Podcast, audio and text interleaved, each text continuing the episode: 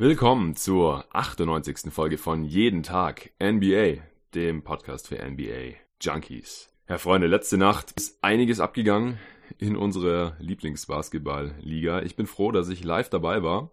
Kann euch jetzt davon berichten. Ich habe angefangen um 0 Uhr mit den Wolves bei den Sixers, habe mich auf das Duell zweier ungeschlagene Teams gefreut vor diesem Spiel und natürlich auf Carl Anthony Towns gegen Joel Embiid. Das gab es nicht viel länger als ein halbes Spiel zu sehen, leider, denn dann haben sich die beiden in die Haare bekommen, wie die meisten sicherlich schon mitbekommen haben, wenn ihr diesen Pod hört. Und dann wurden beide natürlich auch rausgeschmissen und die haben da nicht aufgehört. Zwar konnten sich nicht mehr an die Kehle gehen, sondern haben das dann auf Social Media noch weiter ausgetragen. Da werde ich auf jeden Fall drüber sprechen. Es wird sicherlich ein Nachspiel haben. Besonders spannend war das Spiel danach nicht mehr. Ich habe dann auch relativ bald umgeschaltet, weil die Sixers zu dem Zeitpunkt schon mit 20 Punkten vorne waren und am Ende auch mit 22 gewonnen haben.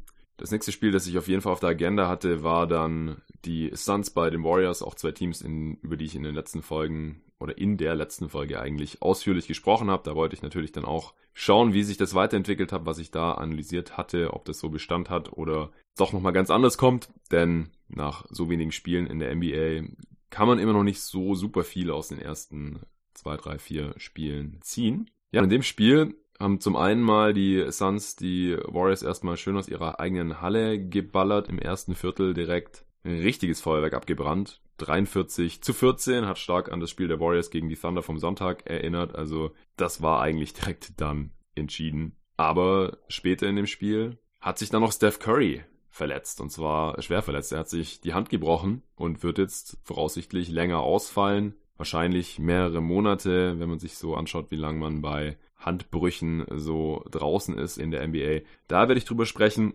Und zwischen diesen beiden Spielen hatte ich massig Zeit, um einfach daran zu schauen, wo es gerade am spannendsten war. Es war auch sehr, sehr spaßig, denn es gab sehr viele spannende Spiele in der letzten Nacht. Und so habe ich mir die Crunch Times angeschaut von den Knicks bei den Magic, den Bulls bei den Cavs, den Rockets bei den Wizards und den Blazers bei den Thunder. Dazwischen habe ich auch noch kurz bei Bucks gegen Celtics reingeschaut, aber das war, nachdem die Celtics einen riesigen Run gemacht hatten im dritten Viertel, eigentlich nicht mehr besonders spannend. Da haben die Celtics dann 116 zu 105 gewonnen, nachdem sie schon mit über 20 hinten gelegen waren. Das dritte Viertel haben sie mit 38 zu 18 dann gewonnen und das vierte mit 36 zu 29 ziemlich beeindruckend soweit, aber wie gesagt, ich habe nicht so viel von dem Spiel gesehen, von daher kann und will ich dazu auch nichts sagen. Also diese Folge mit einem anderen Konzept, einem neuen Konzept auch. Ich spreche nicht nur über ein oder zwei Spiele, die ich wirklich komplett gesehen habe, 48 Minuten lang, sondern zwei Spiele, die ich ein bisschen intensiver verfolgt habe oder verfolgen wollte. Wie gesagt, bei Suns gegen Warriors war das dann irgendwann im zweiten Viertel auch sowas von durch, dass ich mich aufs Bett gelegt habe und weil ich davor noch gar nicht dazu gekommen war zu schlafen, war ich dann auch extrem müde und bin dann irgendwann noch eingepennt und erst wieder aufgewacht, als das Spiel dann im vierten Viertel war. Da haben die Warriors zwar nochmal einen kleinen Run gestartet, aber das war ich zum größten Teil dann schon Garbage Time, natürlich auch ohne Steph Curry oder ein Großteil der anderen Starter.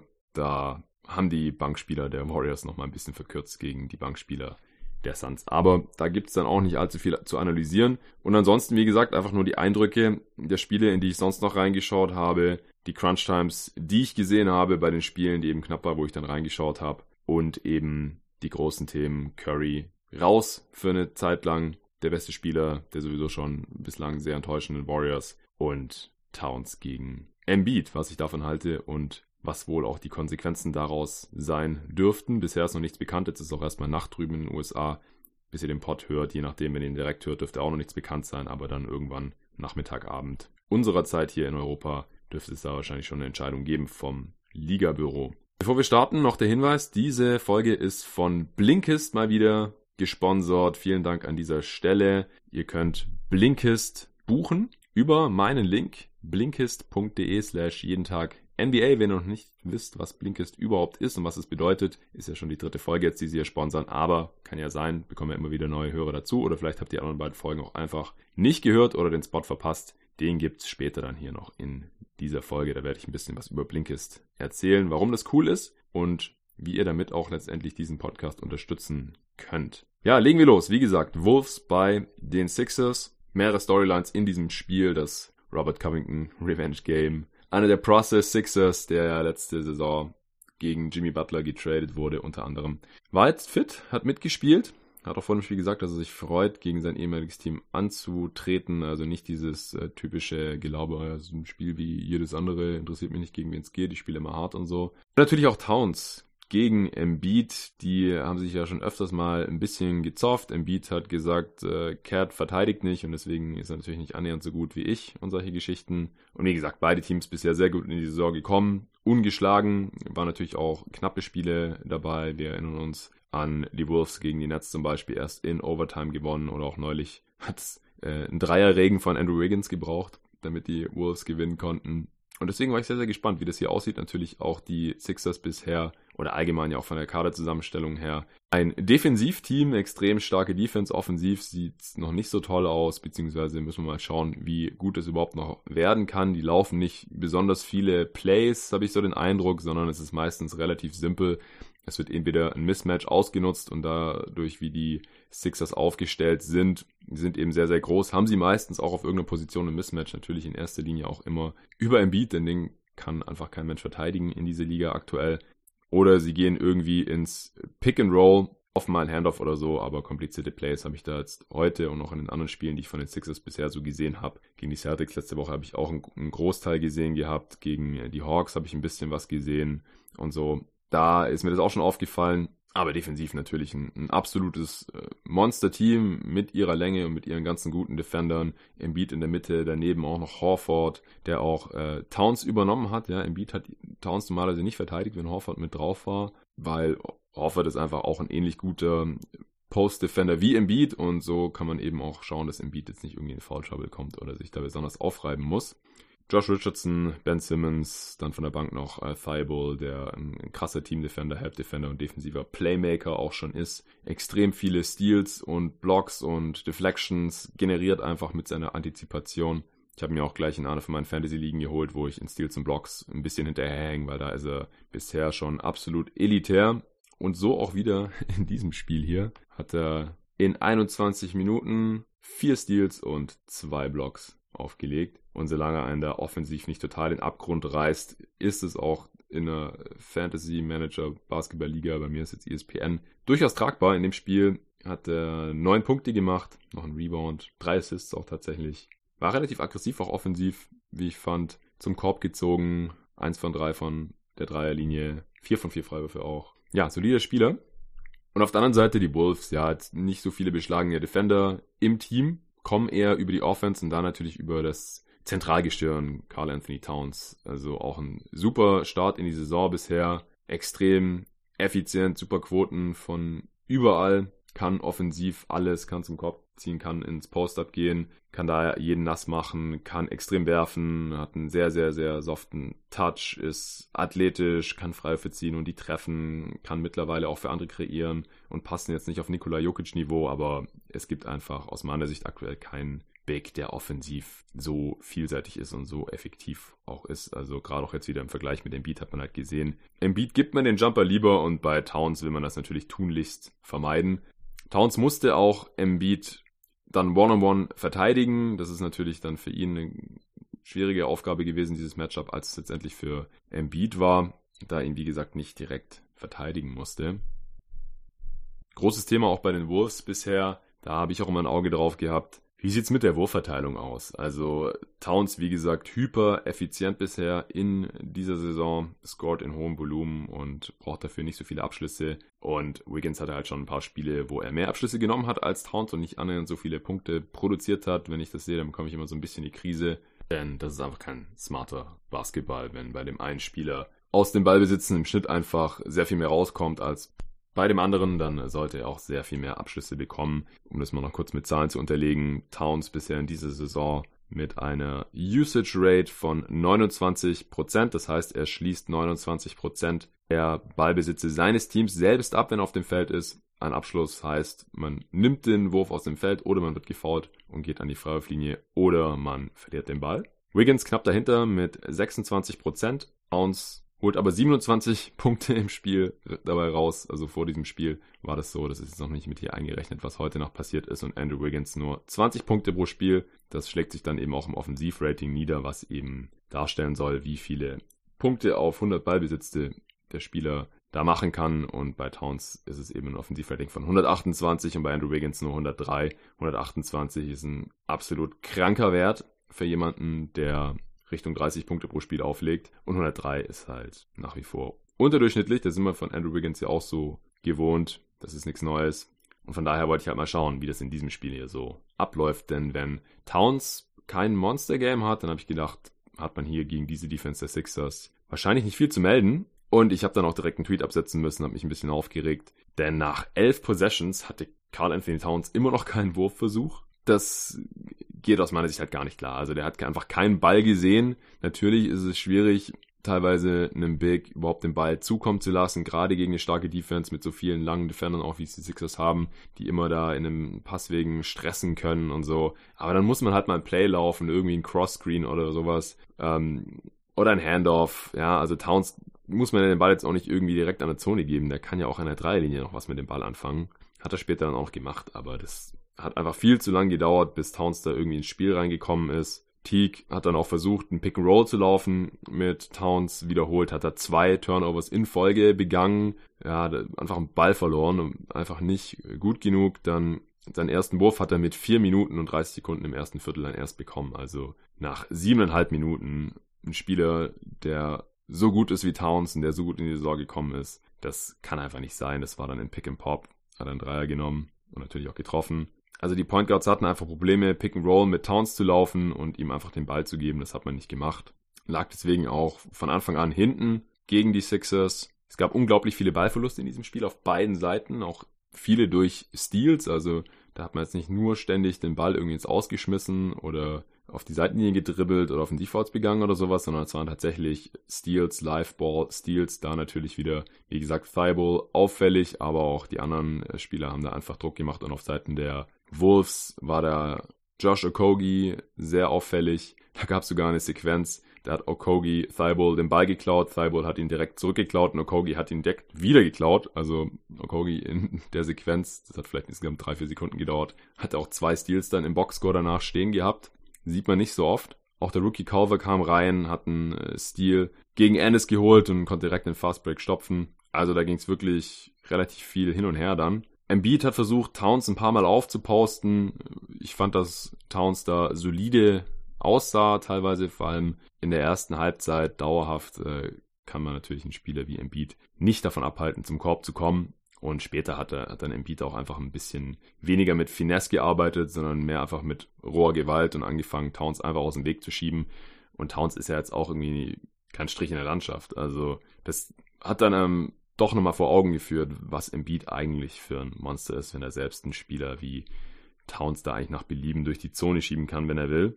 Wenn Towns auf der Bank saß, war die Wolves Offense dann komplett mies. Also der ging dann einfach im Halbfeld gegen die Sixers Defense überhaupt nichts. Da hat dann Covington aus Verzweiflung einen Dreier genommen, bestimmt drei Meter hinter der Dreierlinie. Und das war ein richtig harter Brick, einfach weil ersichtlich war, da kommt vielleicht kein besserer Wurf mehr dabei raus. Das fand ich ziemlich bezeichnend.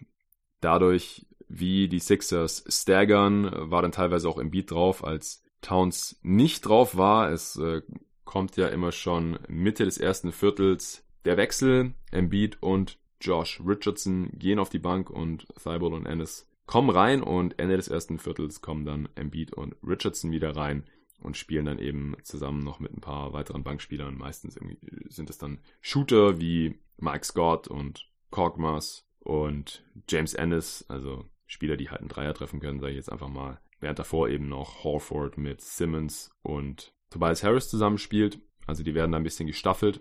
So auch wieder in diesem Spiel. Und so kam es dann eben, dass Embiid teilweise von Noah Warnley verteidigt wurde. Das war natürlich ein riesiges Mismatch. Der hat überhaupt keine Chance, Embiid zu verteidigen. So waren die Sixers dann im zweiten Viertel schon mit 15 vorne, 46, 31. Zur Halbzeit waren sie mit 19 vorne. Auffällig auch, dass die Sixers so gut wie keine Dreier nehmen. Sechs Dreier haben sie nur genommen, vier davon auch getroffen im Vergleich. Die Wolves mit 23 genommenen Dreiern zur Halbzeit. Nur sieben davon getroffen, also da ging halt nicht viel. Oft waren es dann halt auch irgendwelche Notwürfel, weil man einfach nicht näher an den Korb rangekommen ist. Die Sixers haben im Rebound total dominiert. Natürlich hatten sie auch eine bessere Quote aus dem Feld und deswegen gab es auf ihrer Seite mehr Defensiv-Rebounds. Aber sie hatten halt 32 Rebounds zur Halbzeit und die Wolves nur 13.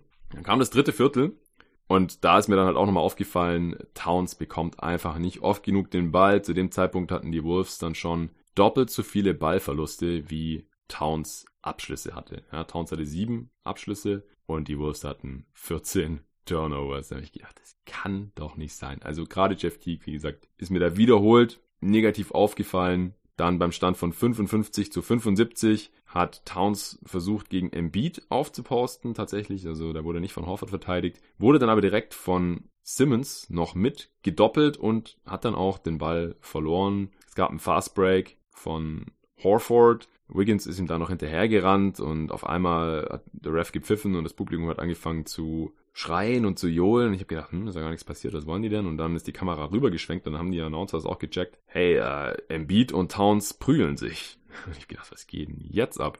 Also bis die Kamera dann rübergeschwenkt hatte, war das schon eine riesige Menschentraube. Also gefühlt alle Sixers und Wolves-Spieler, die auf dem Feld waren, waren ineinander irgendwie verhakt und haben sich versucht, voneinander wegzuziehen. Und dazu noch die ganzen Coaches und Assistant Coaches und wer auch immer da halt alles aufs Feld darf. Die Bankspieler die, oder die Spieler, die zu dem Zeitpunkt auf der Bank sind, dürfen ja nicht die Bänke verlassen oder den Bereich der Ersatzbänke. Das wurde ja schon vor 15 Jahren oder so eingeführt nach der Schlägerei in Detroit, Malice at the Palace damit eben nicht unendlich viele Spieler dann da aufeinander losgehen, weil es gibt dann immer nur noch noch größeres, größeres Chaos und es hat auch tatsächlich kein Spieler die Bank verlassen. Es gibt nämlich auch eine direkte Suspendierung, wie ja auch ich als Suns-Fan mal in der Serie gegen die San Antonio Spurs Mitte der 2000er schmerzlich erfahren musste. Da sind echt Amari Stoudemire und Boris Dion nur zwei Schritte weggegangen von der Bank, als Robert Ory Steve Nash in die Seitenbande in den Anschreibertisch reingerammt hatte. Das fanden die nicht so cool, sind aufgestanden,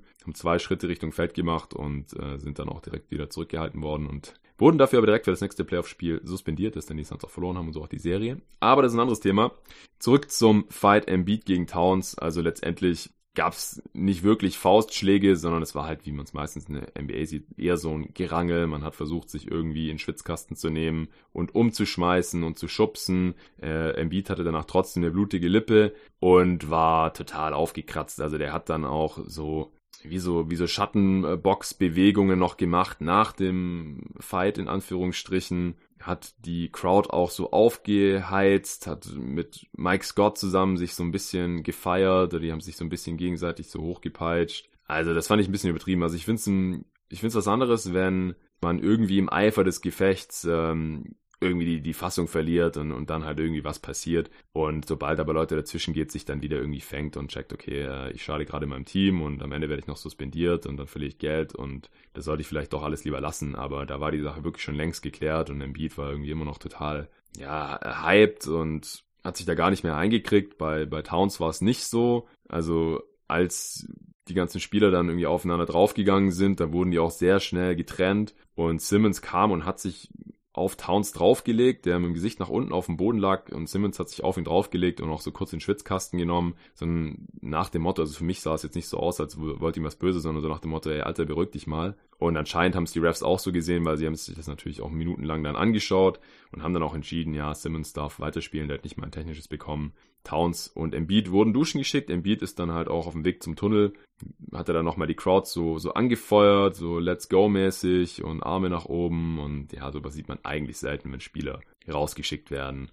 Also da wird es aus meiner Sicht auf jeden Fall Suspendierungen geben. Also dafür, dass da jetzt das irgendwie mit einer kleinen Geldstrafe erledigt ist, dafür war es dann doch zu krass, weil die haben sich eben doch nicht nur einmal kurz irgendwie geschuckt oder so, sondern die sind halt schon kurz aufeinander losgegangen, haben sich kurz ineinander verhakt und sind dann auch umgefallen, aber wurden dann halt relativ schnell getrennt und solange halt keine richtigen Fäuste fliegen, gibt es dann auch nicht allzu viele Spiele. Aber ich denke, irgendwas zwischen drei und fünf Spielen werden wir hier sehen. Und dann war die Sache auch noch nicht vorbei. Also als ich dann nochmal gesehen habe hier vor der Aufnahme vorhin, war ich nochmal auf Twitter, dann habe ich dann halt auch gesehen, dass die beiden auf Social Media dann auch noch weitergemacht haben. Also Embiid hat was geschrieben nach dem Motto, er wurde, er ist unter Löwen aufgewachsen und wurde heute Nacht von einer Cat, also von einer Katze, Anspielung auf Carl Anthony Towns natürlich, auf seine Abkürzung, angegriffen und hat auch so Anspielungen gemacht von wegen, ja, äh, dass Towns von, dass Towns eine Pussy ist und von Jimmy Butler halt wie eine Bitch behandelt wurde, einfach weil er eine ist und äh, bla bla. Und das finde ich einfach nur unnötig. Ich meine, was soll das, da Stunden später noch mal nachzutreten? Hat Towns dann auch nicht auf sich sitzen lassen und hat dann auf Instagram Embiid halt noch so ein bisschen verhöhnt, hat das ins Lächerliche gezogen, was Embiid in der Pressekonferenz auch noch gesagt hat, von wegen I ain't no bitch. Da hat er sich noch auf seinen Teamkollegen Mike, Mike Scott bezogen, der hat das auch mal gesagt.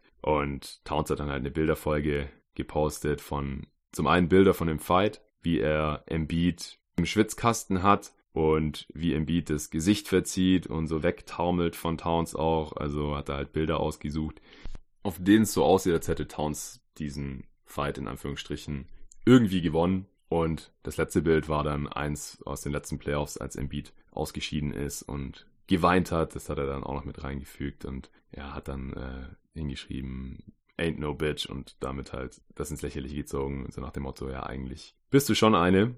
Und das hat dann halt wiederum natürlich Beat nicht auf sich sitzen gelassen und hat dann nochmal nachgetreten. Also wer das alles nachlesen möchte, ich habe jetzt keinen Bock hier, die, die Tweets und Posts alle vor, vorzulesen. Die findet man natürlich auch sofort, wenn ihr die jetzt googelt oder so. Das, äh, das muss wirklich nicht sein. Also das wird aus, das wird aus meiner Sicht auf jeden Fall ein Nachspiel haben. Also man darf ja in der NBA nach einem Dank nicht mal irgendjemanden böse anschauen, kriegt er sofort ein te technisches dafür. Also ich denke, dass Adam Silver diese ganzen Beleidigungen in den sozialen Medien und Verhöhnungen und so weiter nicht gutheißen wird und dass es vor allem bei Embiid Nachspiel haben wird, denn der hat sich nicht gerade einsichtig gezeigt, nachdem sie da getrennt wurden. Wie gesagt, zum einen die Geschichte, wie er sich da in der Arena noch verhalten hat und zum anderen dann halt äh, in den sozialen Medien fand ich seine Posts auch um einiges aggressiver als die von Carl Anthony Towns. Deswegen bin ich mal gespannt. Also er hat damit seinem Team auf jeden Fall keinen Gefallen getan, denn man ist Contender, man braucht so viele Siege wie möglich, auch hinsichtlich der Playoff-Platzierung und wenn er jetzt irgendwie fünf Spiele fehlt und wie gesagt, die Offense sieht jetzt nicht so toll aus bei den Sixers, vor allem ohne Embiid, und man da jetzt irgendwie zwei, drei Spiele verliert deswegen, dann könnte das natürlich schon wehtun hinsichtlich des Playoff-Seedings und dann eben auch Heimrecht in den Playoffs und so weiter. Ja, da sollte eigentlich drüber stehen, also ich habe halt auch gesehen auf Twitter, da feiern das manche NBA-Fans, ich weiß nicht, ob die alle NBA-Fans sind, aber halt irgendwelche User feiern das so ein bisschen, wenn sowas passiert und so und finden es irgendwie total toll. Da gehöre ich nicht dazu. Also ich finde es so 10% witzig, 90% nervig, ehrlich gesagt, weil ich bin NBA-Fan, ja. Also ich will halt dann Towns gegen Embiid spielen sehen und zwar halt innerhalb des Regelwerks und dass beide das Spiel beenden können und klar, zu dem Zeitpunkt war das Spiel vielleicht schon entschieden, 20 Punkte vor im, im dritten Viertel. Hätte es nicht unbedingt nochmal spannend werden müssen. Aber ich will trotzdem lieber Towns gegen Embiid sehen, als dann halt irgendwie O'Quinn gegen Jordan Bell oder so. Und so war es dann halt. Das habe ich mir dann noch das restliche Viertel reingezogen. Und dann habe ich gedacht, okay, was läuft noch so? Schnell umschalten.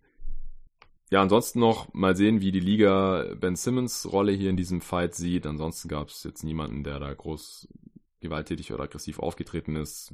Sah so aus, als würden die anderen alle nur irgendwie dazwischen gehen wollen. Und bei Simmons gibt es dann halt auch Bilder, wie er Towns da im Schwitzkasten hat und so. Und auf dem Boden sieht aus, als würde ihn würgen oder sowas. Aber wenn die Refs im Spiel das schon nicht so gesehen haben, dann sehe ich jetzt eigentlich nicht, warum die Liga das ganz anders sehen sollte und er dann irgendwie nachträglich auch noch suspendiert wird oder eine Strafe kriegt oder so. Das glaube ich eigentlich nicht.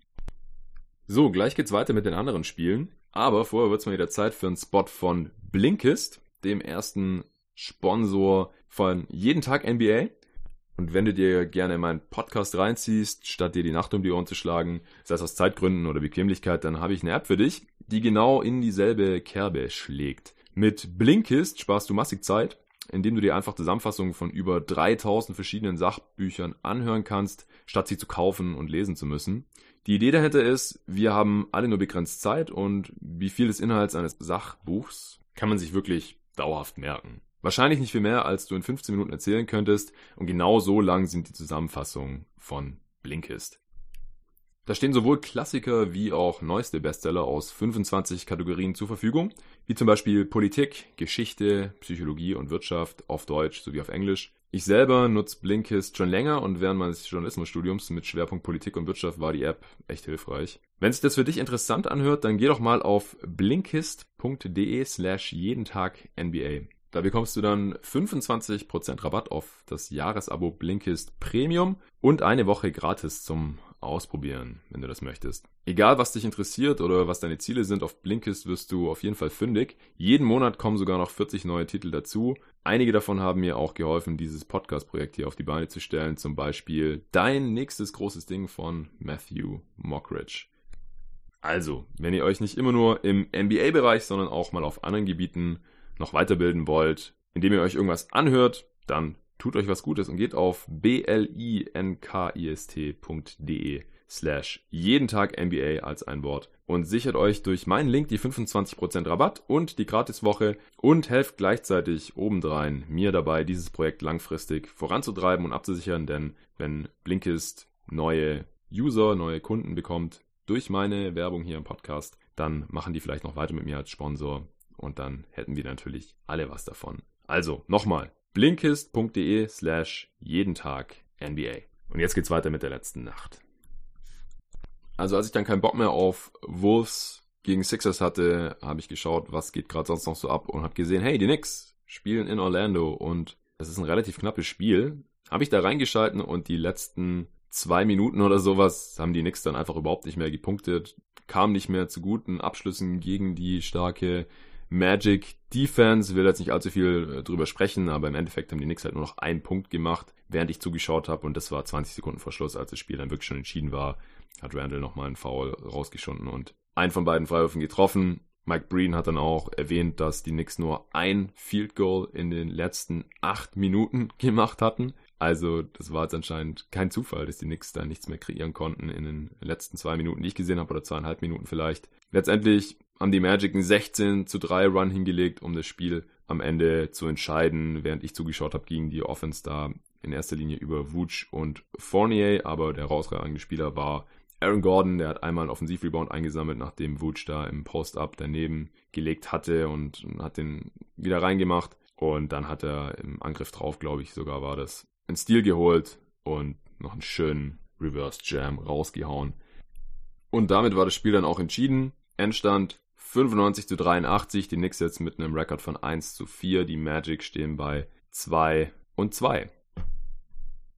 Dann habe ich gesehen, Chicago at Cleveland, auch spannende Sache. Reingeschaltet, zwei Minuten vor Schluss auch wieder. Und da werde ich jetzt kurz die wichtigsten Possessions für euch runterbrechen. Es ging los mit einem Putback von Wendell Carter Jr., nachdem Satoranski da relativ easy zum Korb gezogen war. Gegen Darius Garland müsste es gewesen sein. Aber da nicht finishen konnte, hat Carter Jr. Offensivrebound geholt und ihn reingelegt zum 106 zu 108, also auf zwei Punkte Rückstand zu dem Zeitpunkt für die Bulls verkürzt. Auffällig fand ich, dass Laurie Markkanen zu dem Zeitpunkt nicht drauf war, sondern Thaddeus Young. Ansonsten die Starter, also Satoranski, Levine, Porter und der schon erwähnte Carter Jr. auf Seiten der Cavs war ebenfalls die Starting Five drauf, also mit Sexton und Garnett die beiden jungen Guards, dann Osman, Love und Tristan Thompson, der schon wieder ein richtig famoses Game aufgelegt hat. Den habe ich mir nach dem zweiten Spiel, glaube ich, auch direkt in irgendeiner Fantasy Manager Liga geholt. Uns bisher nicht bereut.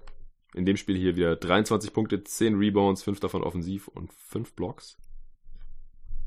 Am anderen Ende des Spielfelds dann im nächsten Angriff Osman mit dem Offensivfoul. Im Gegenzug dann auf der anderen Seite hat Carter Jr. beim Boxout Clarkson gefoult, also war da wieder offensiv am offensiven Brett aktiv. Diesmal allerdings nicht erfolgreich, also zwei Angriffe, wo keins der beiden Teams irgendwas auf die Reihe bekommen hat. Am anderen Ende dann Kevin Love mit einem Pull-up aus der linken Midrange zum 110 zu 106 gegen Thaddeus Young.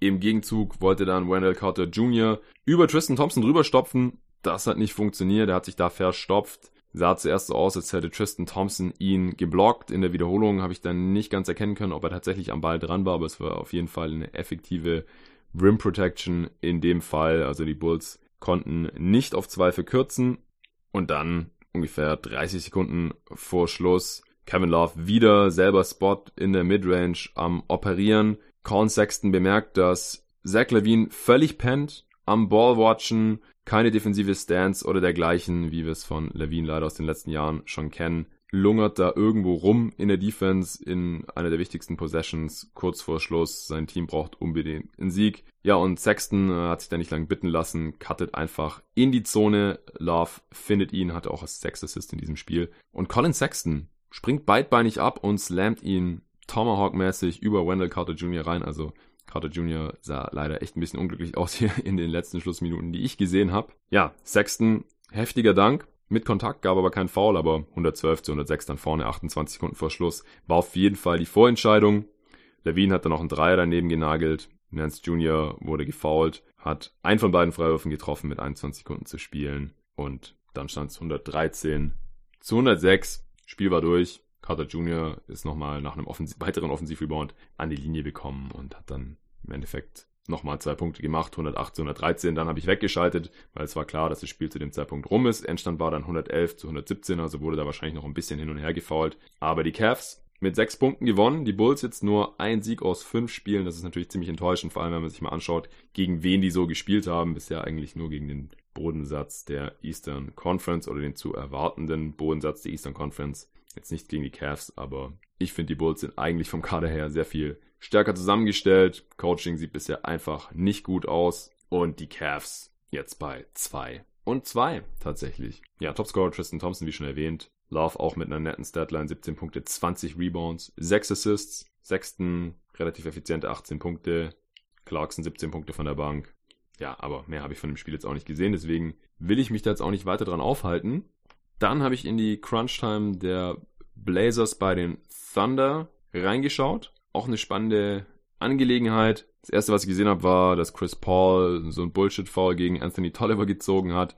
Also kein Shooting-Foul, sondern einfach so, so beim Dribbling hat er den Kontakt ein bisschen verkauft, weit hinter der Dreierlinie. Und da die Thunder schon in der, im Bonus waren, hat er auch zwei Freiwürfe bekommen, aber nur einen von beiden getroffen, relativ untypisch. Im Gegenzug dann Hood mit dem Drive über rechts hat den völlig freien Anthony Tolliver, der wirklich nur zwei, drei Meter von ihm entfernt stand, in der Ecke in der rechten, überhaupt nicht gesehen. Also totaler Tunnelblick, hat dann einen Turnover begangen, weil er halt gedoppelt wurde, da dann an der Baseline letztendlich einen Ball verloren. Also überhaupt keine Vision hier von Hood erkennbar, aber eigentlich auch nichts Neues. Dann auf der anderen Seite hat Gallinari relativ schnell einen halbwegs offenen Eckendreier aus der linken Corner genommen. Wildside kam dann noch zum Closeout, hat ihn vielleicht ein bisschen irritiert, ging deswegen auch nicht rein. Auf der anderen Seite dann Damian Lillard wollte einen Foul gegen Dennis Schröder schinden, hat Pump weggemacht von hinter der Dreierlinie auf der rechten Seite. Aber Schröder ist nicht wirklich gesprungen, einfach unten geblieben, Arme hoch, Lillard in ihn nach vorne reingesprungen, wie man so oft sieht.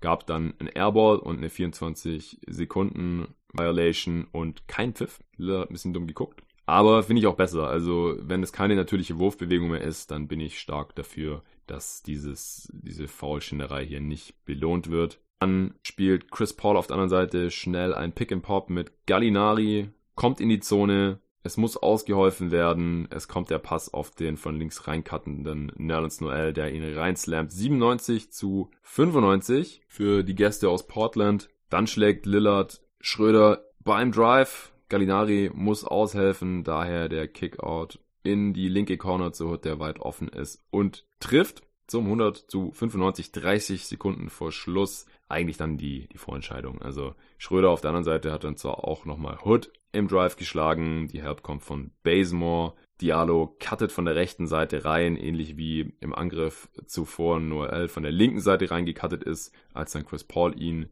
bedient hat. Hier dann Schröder auf Diallo, der ihn auch reinslammt zum 100 zu 97, 22 Sekunden vor Schluss. Aber dann müssen sie faulen. Sie versuchen erst noch Lillard irgendwie zu trappen. Klappt natürlich nicht. Dann faulen sie ihn mit noch 17 Sekunden auf der Uhr. Der trifft tatsächlich nur ein zum 101 zu 97. Gallinari hat dann noch einen, einen Dreier forciert, der nicht drin war und dann war die Sache auch gegessen. Endstand 102 zu 99. Also die Thunder verkaufen sich hier weiterhin noch ziemlich gut. Gallinari und Chris Paul wieder so um die 30 Minuten. Das ist mir jetzt in den Boxscores immer aufgefallen, dass die jetzt nicht beide irgendwie 35 plus Minuten abreißen. Wahrscheinlich mit dem Hintergedanken, dass sie sich nicht verletzen. Denn wenn die beiden verletzt wären oder einer von beiden, dann wäre es offensiv direkt gleich sehr, sehr schwierig. Steven Adams hat in dem Spiel nicht gespielt. Noel war Starter mit fast 29 Minuten, 15 Punkte, 14 Rebounds. Chris Paul, Topscorer bei den Thunder, 21 Punkte, 5 Rebounds und 5 Assists. Lillard bei den Blazers mit 23 Punkten und 13 Assists. McCollum knapp dahinter 22 Punkte. Ja, aber wie gesagt, außer der Crunch-Time habe ich auch von dem Spiel nichts gesehen, deswegen kann ich da jetzt auch nicht mehr dazu sagen, sondern wir kommen zum nächsten Spiel, denn auch Houston in Washington war ein absoluter Kracher. Also, ich nehme schon mal vorweg, insgesamt 317 Punkte in regulärer Spielzeit. Also es gab hier keine Overtime. Beide Teams haben fast 160 Punkte aufgelegt. Ich habe vorhin einen Tweet gesehen von basketball.de, das gab es seit 1990 nicht mehr, dass so viele Punkte insgesamt aufgelegt wurden, ohne dass es eine Verlängerung gab. Also ganz, ganz abartiges Spiel. Ich habe eingeschalten bei noch 53 Sekunden zu spielen. Da stand es 153 zu 152. Beal sah sich Tucker gegenüber, konnte gegen ihn ziehen und hat einen And-One Reverse Layup reingemacht. Freiwurf war auch noch drin, dadurch Führung für die Wizards mit zwei vorne 155 zu 153. Dann ist Harden gezogen, wollte ihn slammen, hat ihn aber auf den Ring gesetzt und hat so hart versucht, den Ball da rein zu slammen, dass der Ball bis zur Mittellinie fast zurückgesprungen ist. Eric Gordon war aber zur Stelle, konnte den Ball noch retten. Dann Westbrook spontan ins Pick and Pop gegangen mit Harden. Fand ich interessant. Dann Westbrook in die Zone gekommen und ihn and one reingemacht. Äh, natürlich auch ungünstig auf Seiten der Wizards, dass die beiden zu dem Zeitpunkt, also Westbrook und Harden von Davis Bertans und Rui Hachimura verteidigt wurden, die da wirklich nicht prädestiniert sind. Also die hatten da absolut keine Chance gegen das Pick and Pop von Westbrook und Harden. Westbrook trifft den Freiwurf 156 zu 155, dadurch die Rockets vorne 32 Sekunden vor Schluss. Auf der anderen Seite Beal dieses Mal von Gordon verteidigt, schlägt ihn auch im Dribbling, zieht in die Zone, aber da waren noch ein, zwei andere Defender im Weg, deswegen hat er da in der Crowd den Ball verloren. Tucker bekommt den Ball, wird gefoult, trifft beide Freiwürfe zum 158 zu 155, aber immer noch One Possession Game, 13 Sekunden vor Schluss. Beal wird wieder von Tucker verteidigt, faked einen Dreier an der Dreierlinie und zieht tatsächlich das Foul. Also ich fand das sehr vergleichbar mit der Szene, die ich gerade erst bei Blazers gegen Thunder gesehen hatte, wo ich eben gesagt habe, dass ich es gut fand, dass Lillard den, das Foul nicht bekommen hat und die drei Freiwürfe. Denn auch hier, Beal ist eigentlich in Tucker reingesprungen. Das war keine natürliche Wurfbewegung mehr. Sah eigentlich identisch aus wie bei Lillard gegen Oklahoma City, aber hier haben die Refs eben das Foul gegeben. Ich weiß nicht genau wieso. Dan Tony hat sogar noch gechallenged, aber die Challenge war nicht erfolgreich. Selbst nachdem sich die Refs das nochmal angeschaut haben, haben sie gesagt, nö, faul. Vielleicht hat Tucker da mehr reingelangt, als es bei Schröder der Fall war. Also die Arme nicht nur oben nach oben sauber rausgestreckt, aber wie gesagt, sobald der Offensivspieler in den Defender reinspringt und das einfach keine normale Wurfbewegung mehr ist, sondern einfach nur das Foul gezogen werden soll, finde ich, sollte das normalerweise eben nicht belohnt werden. War hier aber der Fall. Noch 8,1 Sekunden auf der Uhr. Biel trifft alle drei zum Ausgleich 158 zu 158. Sehr klatsch hier. Auf der anderen Seite, Harden zieht gegen Bonga über die Mitte, nimmt Kontakt auf dabei und hat sich dann eben so nach hinten fallen lassen, den Ball noch Richtung Ring geschleudert, wäre noch fast reingegangen. Natürlich bekommt er den Pfiff, war für mich kein klares Foul von Bonga. Die Wizards haben sich auch schrecklich aufgeregt. Harden mit 58 Punkten zu dem Zeitpunkt steht an der Freiwurflinie mit noch 2,4 Sekunden, trifft dem ersten zum 159 zu 158 und der zweite ist daneben. Ich weiß nicht, ob es Absicht war, war jetzt nicht vollkommen offensichtlich daneben geschmissen, aber da muss man auch immer aufpassen, weil sonst trifft man den Ring vielleicht nicht und dann ist eine Violation und dann haben die Gegner einfach nur den Ball. Aber wenn er wirklich mit Absicht daneben geworfen hat, dann war das relativ smart, denn dadurch hatten die Wizards keine Zeit mehr, sie haben auch kein Timeout mehr, deswegen wenn er getroffen hätte, hätten sie noch 2,4 Sekunden gehabt, um halt so einen Full Court Pass irgendwie zu machen und zu hoffen, dass sie irgendwie noch den Ball in den Ring bekommen. Aber so ist Harden sogar noch dem eigenen Rebound hinterher und hat den sogar nochmal rausgeschlagen. Die Zeit ist abgelaufen. Und so haben die Rockets gewonnen. 159 zu 158. Unglaubliches Spiel. Wie gesagt, ich habe nur die Crunch-Time davon gesehen. Das war schon sehr, sehr spannend und ich kann mir vorstellen, dass ich mir das Spiel heute im Laufe des Tages nochmal zu Gemüte führe, denn so viele Punkte sieht man einfach selten. Die Pace muss unglaublich gewesen sein. Die Defense muss unglaublich schlecht gewesen sein.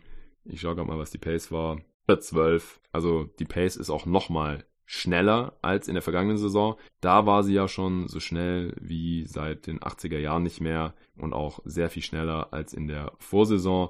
Und jetzt ist sie nochmal stärker angestiegen als letztes Jahr aktuell. Und die Pace ist halt auch so eine Statistik, also die Spielgeschwindigkeit, wie viele Abschlüsse gibt's pro Spiel. Die stabilisiert sich relativ schnell. Also ich glaube, die wird gar nicht mehr so weit runtergehen. Letztes Jahr ist sie noch ein bisschen runtergegangen nach den ersten Saisonwochen. Mal gucken, wie es dieses Jahr ist. 112, auch weit über dem Ligaschnitt von knapp 104 ist der gerade. Letzte Saison war genau bei 100, also genau 100 Abschlüsse pro Team, pro Spiel. Im Jahr davor war es bei 97, irgendwas. Also war ein Anstieg von 2, ein bisschen. Und dieses Jahr ist es ein Anstieg von fast 4. Ich glaube 3,8 oder so. Und hier in dem Spiel eben 112. Extrem hohe Pace von diesen Teams.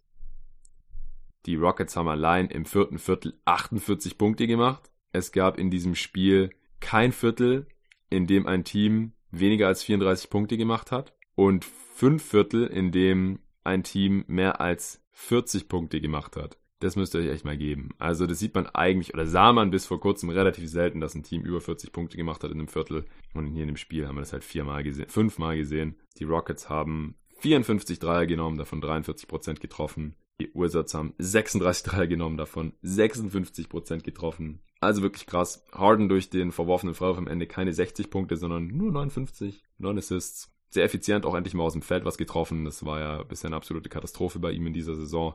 Der war ja nur einigermaßen effizient, weil er so viele Freiwürfe gezogen und getroffen hat. In dem Spiel auch 17 von 18 von der Freiwurflinie, aber eben auch 18 von 32 aus dem Feld und 6 von 14 von hinter der Dreierlinie. Westbrook Triple-Double, 17 Punkte, 10 Rebounds, 4 davon offensiv, 12 Assists. Aber die zweitmeisten Punkte nach Harden hatte tatsächlich Clint Capella mal. 21 Punkte, 12 Rebounds. Auf Seiten der Wizards Bradley Beer mit 46 Punkten auch. 8 Assists. Krasse Quoten. Also ja, ich glaube, das muss ich mir noch angucken. Hachimura die zweitmeisten Punkte bei den Wizards mit 23 Punkten und 5 Rebounds. 3 von 3 von Downtown. Nicht schlecht.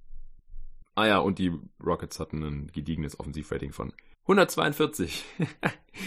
oh mein Gott, die Wizards 141 natürlich knapp dahinter, wenn sie nur mit einem Punkt verlieren. Ja, das hatte ich mir alles schon reingezogen, bevor dann überhaupt die Suns in Golden State angetreten sind. Ja, ich war gespannt vor dem Spiel wie es weitergeht für diese beiden Teams. Die Suns über die ersten vier Spiele eines der besten Teams der Liga. Beide Niederlagen nur mit insgesamt zwei Punkten. In der letzten Folge hatte ich ausführlich über das Spiel gegen die Jazz gesprochen. Da noch ein kleiner Nachtrag. Der Kollege Dennis Janssen hat mich korrigiert auf Twitter und gesagt, dass es eben doch auch ein Flagrant Foul für Mitchell war, als er Baines da eine mitgegeben hat. Ich hatte das nicht mitbekommen. Wahrscheinlich gab es da eine Review und ich war gerade irgendwie in einem anderen Tab unterwegs im Boxscore oder in meinen Notizen oder so und habe dann gar nicht mitbekommen, dass er diese zwei Freiwürfe genommen hat. Er hat einfach beide nicht getroffen, hat sich halt auch nicht im Score wieder gespiegelt und habe ich es einfach irgendwie falsch verstanden bei den Announcers, dass es kein Flagrant gab. Sorry dafür. Bin auch nur ein Mensch, kommt vor und deswegen bin ich immer sehr dankbar, wenn mich Hörer darauf hinweisen, wenn ich hier mal Quatsch erzähle im Podcast, dann korrigiere ich das auch auf jeden Fall direkt in der nächsten Folge. Ja, hier die Suns auf jeden Fall mit einem brandheißen Start gegen die Warriors. Sie sahen ein bisschen aus wie im Spiel gegen die Thunder vom Sonntag, hatte ich ja auch im letzten Pod kurz drüber gesprochen, beziehungsweise haben bestimmt auch viele von euch gesehen am Sonntag zur Primetime. Auf der Zone wieder die Warriors gegrillt worden waren. Aber im nächsten Spiel sahen sie ja dann schon viel besser aus gegen die Pelicans. Defensiv zwar immer noch nicht toll, aber dafür ist offensiv mal ein bisschen mehr zusammengelaufen. War ein richtiger Blowout da in New Orleans. Und deswegen hatte ich schon als Suns-Fan auch ein bisschen Respekt jetzt vor den Warriors, ob die sich vielleicht offensiv ein bisschen besser gefunden haben und ob die Suns-Defense hier vielleicht mal ein bisschen einbricht. Aber dem war nicht so. Also die Warriors haben zwar 10 zu 9 geführt nach ein paar Minuten, aber dann haben die Suns mal kurz einen geschmeidigen 38 zu 4 Run hingelegt. also das war wirklich abartig. Bei den Warriors ging offensiv wieder überhaupt gar nichts. Sie hatten in dem Spiel sogar Willie Colley Stein zurückbekommen. Hat mich ein bisschen überrascht. Ich dachte, er kommt vielleicht erst im November wieder. Also, ich hätte gedacht, es dauert vielleicht noch eine Woche oder so. Aber der war da, kam von der Bank. Gestartet ist tatsächlich der Rookie Eric Pascal neben Draymond Green als Bigs und natürlich dann äh, Curry, Russell und Glenn Robinson III. Auf den kleineren Positionen bei den Suns alles wie gehabt. Rubio, Booker, der übrigens Geburtstag hat, 23 Jahre ist der Junge gestern geworden. Und damit ist er jetzt genauso alt wie der Lottery-Pick diesen Jahres, Cam Johnson von den Suns. Und der Lottery-Pick letzten Jahres, Michael Bridges, der ist auch 23. Und Kelly Oubre ist auch 23. Allerdings ist er der älteste von diesem Bunch der 23-jährigen Wings der Suns. Und Booker, der jüngste. Oubre und er waren ja in derselben Draft. Ja, Booker hat hier eine schöne Geburtstagsparty geworfen. Das war als Suns-Fan also schon ziemlich unglaublich zu sehen nach dem ersten Viertel 43 zu 14.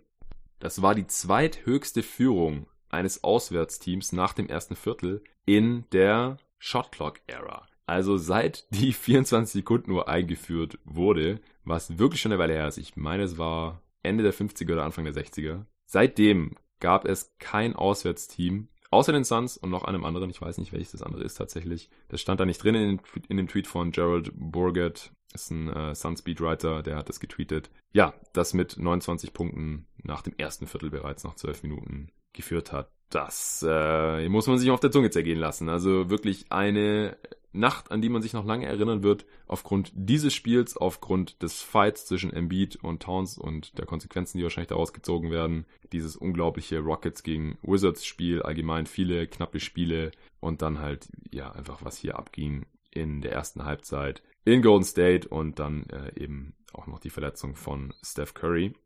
Also zu dem, wie das zustande gekommen ist, gibt's gar nicht so viel zu sagen. Die Suns haben einfach weiterhin, wie sie es schon die ganze Saison jetzt machen, in den ersten fünf Spielen. Hinten in der Defense hart verteidigt, Druck ausgeübt, viel rotiert, immer gehasselt, immer noch irgendwie versucht, in die Passing Lane zu kommen und zu recovern. Und es hat einfach sehr, sehr gut geklappt. Und die Warriors konnten einfach nicht finishen. Sie haben einfach nicht genug NBA-Spieler, die das konstant machen können. Also zum Beispiel in Damian Lee, ja, im letzten Spiel gegen die Pelicans hat er noch 23 Punkte aufgelegt und alles getroffen. In dem Spiel jetzt 1 von 4 aus dem Feld. Zum Beispiel. Ja, man kann einfach nicht erwarten, dass so jemand konstant abliefert. Jordan Poole, 2 von 8 aus dem Feld. Im letzten Spiel war der auch besser, als er da starten durfte.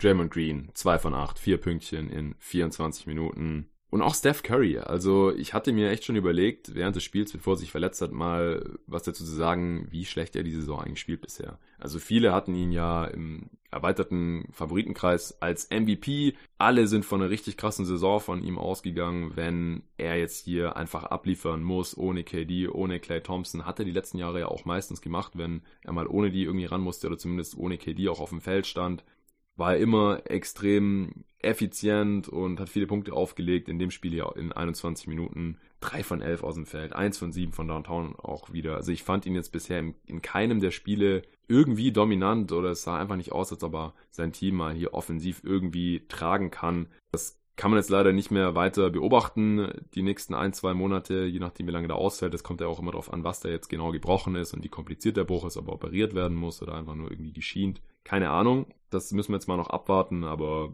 ich gehe einfach davon aus, dass die Warriors hier jetzt sich alle Zeit der Welt nehmen werden. Jetzt haben sie wirklich eine Ausrede, nicht in die Playoffs kommen zu müssen. Das war ja, so wie sich die Warriors hier präsentiert haben, vor allem defensiv in den ersten Spielen sowieso schon ein großes Fragezeichen, ob sie sich da nochmal irgendwie fangen können, ohne dass sie hier was am Kader machen. Und sie hatten einfach nicht viele Möglichkeiten, einfach durch diese Hardcap-Situation, dass sie einfach kein weiteres Gehalt irgendwie aufnehmen konnten, da extrem eingeschränkt waren, was Trades angeht durch den Sign-and-Trade für D'Angelo Russell im Sommer. Das ist einfach eine Regelung, die dann da in Kraft getreten ist. Und jetzt ist Curry draußen und jetzt wird man offensiv noch sehr viel mehr Probleme haben, denn es, egal ob er eins von sieben von Downtown trifft oder sechs von sieben, die Defense muss immer schauen, dass ein Mann bei ihm steht und wenn er ein Screen gestellt bekommt, dann gehen ja oft genug auch beide Defender auf Curry und der ähm, Screensteller kann irgendwie frei in die Zone äh, cutten und, und dann da irgendwie abschließen. Das gibt's jetzt alles nicht mehr. Also, das wird jetzt richtig hart für die Warriors die nächsten Wochen. Ich bin mal gespannt, wie viele Spiele die überhaupt noch gewinnen können. Draymond Green ist ohne Steph Curry an seiner Seite auch extrem aufgeschmissen, offensiv. Defensiv kann er nicht den Einfluss haben, weil außer ihm neben ihm einfach niemand so richtig gut verteidigt, muss man ehrlich zu sagen. Und jetzt kann man wirklich auch mal sehen, wie ein Draymond Green aussieht, wenn er nicht das perfekte System für ihn um sich herum hat mit den perfekten Mitspielern, auch für diesen Spielertyp. Denn alleine kann er offensiv einfach wenig machen. Er ist ein guter Passer und hat eine sehr gute Vision, sehr, sehr smarter Spieler, aber ist halt einfach auch extrem eingeschränkt mit seinem wackeligen Wurf. Wenn er jetzt irgendwie alleine Richtung Ring geht, hat da auch nicht jeder Angst, dass er über alle finisht oder sowas. Es wird jetzt wirklich richtig hart. Ähm, wie ist es dazu gekommen? Ich habe die Szene selber nicht mehr gesehen. Ich bin, wie gesagt, irgendwann im zweiten Viertel eingepennt, weil das Spiel da einfach schon entschieden war. Und dann habe ich gedacht, okay, ich muss jetzt hier nicht mehr total gebannt äh, sitzen und mir alles notieren, was hier passiert und das alles runterbrechen, sondern ich wollte das Spiel einfach nur ein bisschen genießen, zu Ende schauen und danach die Folge aufnehmen. Und da ich, wie gesagt, davor noch nicht wirklich pennen konnte, außer 10 Minuten vor Tip-Off Sixers gegen Wolves, so mehr hat es einfach nicht gereicht davor, bin ich dann eingenickt und habe diese Verletzung verpasst. Ich habe natürlich den Clip mittlerweile gesehen. Aaron Baines wollte ein Offensivfoul ziehen, hat sich Curry in den Weg gestellt. Der ist mit seiner Schulter im Prinzip kollidiert und dann, wie man es halt so sieht, ja, wenn sich Spieler dann in der Luft quasi um ihre eigene Körpermitte drehen wie so ein Propeller und dann quasi mit äh, Kopf oder Händen voraus Richtung Boden gehen. So war es bei Curry auch, aber das alleine war noch nicht das Problem, sondern Curry ist aufgekommen mit seiner linken Hand auf dem Boden und Baines, weil das Charge erziehen wollte, ist natürlich nach hinten umgefallen und dann halt auf Currys Handgelenk gelandet und dabei ist anscheinend irgendwas durchgebrochen in der Hand, irgendein Knochen. Wie gesagt, genaueres ist zum jetzigen Zeitpunkt noch nicht bekannt. Ja, sah äh, auch schmerzhaft aus. Er ist auch direkt raus, hat die Freiwürfe nicht mehr genommen. Deswegen war klar, er kommt nicht mehr zurück, weil ein Spieler rausgeht, nachdem er gefault wurde, und die Freiwürfe nicht nimmt. Dann darf er nicht mehr zurückkommen. Deswegen war klar, das ist irgendwas Schlimmeres. Duncan hat sich danach auch mal wieder darüber aufgeregt, das ist ja so ein bisschen auch so eins seiner Steckenpferde, über die Block-Charge-Regelung. Ich bin da grundsätzlich auch bei ihm, dass es zu oft offen, als Offensivfoul gepfiffen wird, wenn die Verteidiger sich noch sehr, sehr spät irgendwie in die Flugbahn des Offensivspielers stellen. Das gibt einfach viel zu viele gefährliche Kollisionen, da verletzen sich Spieler extrem oft. Und ich finde es auch einfach auch kein richtiges Basketball-Play. Also das mir ein bisschen zu knapp. Ich finde, wenn der Spieler da wirklich schon steht oder wenn der Offensivspieler total in den Gegner reinrennt oder den umrammt mit seiner Schulter voll in die Brust reingeht oder die Ellbogen ausfährt oder was weiß ich. Es gibt wirklich klare Charges in dieser Liga. Aber solche Geschichten sind einfach so gefährlich und es wird einfach heraufbeschworen dadurch, dass es zu oft belohnt wird, dass wenn der Offensivspieler schon klar auf dem Weg zum Korb ist, den Ball auch schon aufgenommen hat, vielleicht sogar schon abgesprungen ist und dann schiebt sich da noch irgendwie ein Defender drunter. Das ist einfach extrem gefährlich. Und natürlich muss der, Offen äh, der Defensivspieler sich auch immer nach hinten umfallen lassen, weil sonst kriegt man sowieso keinen Charge gepfiffen. Das ist egal, in welcher Liga das ist. Das ist auch relativ nervig. Und deswegen, äh, ja, hat sich Baines natürlich auch nach hinten umfallen lassen, damit er eine Chance hat, das Offensivfoul überhaupt ziehen zu können. Und ist dadurch auch auf Russell, äh, auf Russell sage ich schon, auf Steph Curry aufgefallen und dadurch die Hand ja erst gebrochen. Also alles sehr, sehr unglücklich und im Prinzip eben auch durch diesen Missstand, wie diese Regel hier ausgelegt wird in der NBA die letzten Jahre, begünstigt, sage ich jetzt mal. Also ich will hier Baines nichts vorwerfen, er hat sich innerhalb dieses Regelwerks oder dieser Auslegung der Regel bewegt, hat er nichts Dreckiges gemacht oder irgend sowas, war nicht seine Schuld. Aber ich bin da insgesamt auch bei Nate Duncan, der das eben schon seit Jahren ankreidet. Und immer wenn sowas passiert, dann ist er der Erste, der das wieder aufzeigt und darauf hinweist. Ja, einziger guter Spieler bei den Warriors eigentlich Eric Pascal. 7 von 9 aus dem Feld. Wie gesagt, durfte starten und dann noch fast 38 Minuten spielen. Denn am Ende durften halt die ganzen jungen Spieler noch ran, als es dann eh um nichts mehr ging. Und da konnten die Warriors halt, wie gesagt, sogar noch mal rankommen. Sie haben im letzten Viertel noch 43 Punkte gemacht. Die Suns nur noch 26 und so haben die Suns auch nur noch mit 11 gewonnen, in Anführungsstrichen, nachdem sie schon mit 34 vorne gewesen waren. Russell wieder kein so tolles Spiel. 15 Punkte, 7 Rebounds, 6 Assists bei 3 Ballverlusten. Nur 4 von 8 von der Freiwurflinie, 1 von 4 von der Dreierlinie. Bin mal gespannt, was er jetzt auch machen muss, denn er hat jetzt auch richtig viel Verantwortung als quasi einziger Ballhändler in diesem Team. Ja, das wird wohl sehr, sehr hässlich. Alec Burks auch zurückgekehrt zum ersten Mal in diese Regular Season gespielt. Er hat ja auch im Training Camp sich irgendwie schon verletzt gehabt. 18 Minuten bekommen, 7 Punkte gemacht. Mal sehen. Ja, und auf Seiten der Suns in der Offense einfach Ball laufen gelassen. Da wird kein Ball gehalten, da wird immer der offene Mann gesucht. Man hat 33 Assists auf 44 Field Goals gemacht. Das war wunderschön anzusehen. Ich habe noch nie so viele Spot-Up-Dreier von Devin Booker gesehen wie in diesem Spiel, glaube ich. Also der hat direkt im ersten Viertel, glaube ich, drei oder vier reingehauen. Sechs von zehn. Insgesamt 31 Punkte, fünf Assists hier an seinem 23. Geburtstag aufgelegt. Famoses Spiel von ihm. Aaron Baines, acht Dreier genommen. Ich habe es äh, beim letzten Spiel schon äh, auf Twitter rausgehauen. Aaron Baines nimmt jetzt anscheinend nur noch Dreier, aber solange alle trifft, ist es auch okay. Gegen Jazz hat er, glaube ich, drei von drei getroffen. Hier jetzt nur zwei von acht, aber insgesamt natürlich super, wenn er jetzt ein richtiger Stretch-Big geworden ist. 24 Punkte, 13 Rebounds, 7 Assists von Baines, der hier bisher in Abwesenheit von Aiton als Starting Center der Suns wirklich zu überzeugen weiß. Dario Saric auch mal wieder mit einem guten Spiel. 16 Punkte, 9 Rebounds, 6 Offensiv-Rebounds auch. 5 Assists und 5 Steals. Unglaublich. Rubio solide, 14 Punkte, 7 Assists, beide Dreier getroffen, die Suns insgesamt 15 von 36 auch von Downtown Warriors auch ausgereboundet, 10 Steals insgesamt. Ja, also, wie gesagt, zweite Halbzeit habe ich nicht mehr viel gesehen, aber das war schon ein sehr, sehr dominanter Auftritt der Suns. Ich bin gespannt, ob sie das Level einigermaßen halten können. aber die Gegner treffen bisher halt auch sehr, sehr schlecht. Bin zufrieden mit der Defense der Suns, aber müssen mal gucken, ob sie das wirklich einigermaßen so halten können in den nächsten Spielen. Okay, ich denke, das war's dann auch schon für heute.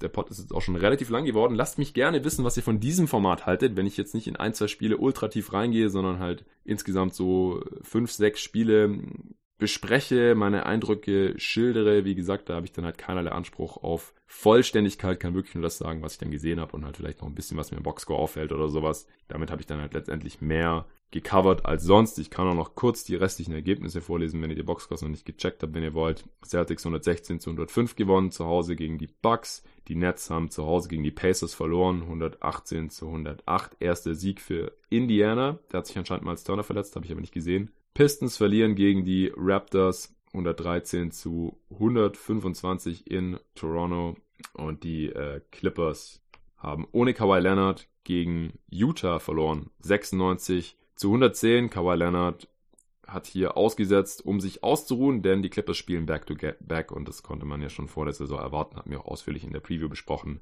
dass Kawhi Leonard das eine oder andere Spiel aussetzen wird. Morgen geht's gegen San Antonio. Das Spiel werde ich mir höchstwahrscheinlich auch anschauen gegen sein ehemaliges Team. Da bin ich mal gespannt und da war es anscheinend auch wichtiger, dass er dann spielt. Und die Kings haben immer noch kein Spiel gewonnen, haben zu Hause gegen die Charlotte Hornets verloren, 118 zu 111. Die Kings jetzt bei 0 und 5. Das ist richtig übel. Also sehr, sehr enttäuschender Start hier für die Kings unter ihrem neuen Coach Luke Walton. Ich fand das Roster eigentlich vielversprechender als in der vergangenen Saison. Jetzt hat man natürlich Marvin Bagley verloren, aber man ist eigentlich tief genug, dass jetzt das nicht der Grund sein kann. Das glaube ich wirklich nicht. Bin ich mal gespannt, wie sich das noch weiterentwickelt. Werd mir auch dann, wenn das so weitergeht, demnächst mal wieder ein Kings-Spiel reinziehen und dann hier im Pod auch drüber sprechen, was mir da so auffällt. Die Hornets jetzt bei 2 und 3 tatsächlich. Ja, checkt gerne Blinkist aus. Könnt ihr, wie gesagt, einfach mal ausprobieren für eine Woche. Wenn es euch dann doch nicht gefällt, könnt ihr es auch wieder abbestellen. Ansonsten bekommt ihr 25% Rabatt auf das Jahresabo Premium, wo ihr unbeschränkten Zugriff habt auf diese 3000 Sachbuch-Zusammenfassungen zum Anhören oder zum Lesen auch unter blinkist.de slash jeden Tag. NBA. Wenn ihr da so ein Abo abschließt für diese App, dann helft ihr auch diesem Podcast hier direkt, dass ich das noch weitermachen kann, das Format. Von heute, wenn es euch gefällt, wie gesagt, gebt Bescheid. Oder auch etwas tiefere Spielanalysen direkt am nächsten Morgen nach dem Spiel. Und weitere Formate sind auch geplant. Also nächste Woche will ich mein erstes abgedatetes Power Ranking raushauen vor der Saison am Vorabend der Saison habe ich ja noch mein Preseason Power Ranking rausgehauen, was ich eben so erwarte, was die Teamstärke angeht. Da wird es das erste Update dann geben nach zwei Wochen ungefähr, irgendwie Anfang nächster Woche. Vielleicht auch am Wochenende. Ich habe jetzt unter der Woche leider nur drei Episoden geschafft. Vielleicht gleicht es noch ein bisschen aus, indem ich am Wochenende noch was raushaue. Mal gucken, habe gerade sehr viel um die Ohren und deswegen hoffe ich jetzt gerade nicht unbedingt jeden Wochentag was rauszuhauen. Ich hoffe, ihr seht mir das nach, denn unterm Strich liefere ich, glaube ich, immer noch mehr ab als jeder andere deutsche NBA-Podcast. Also bleibt dran, vielen Dank und bis zum nächsten Mal.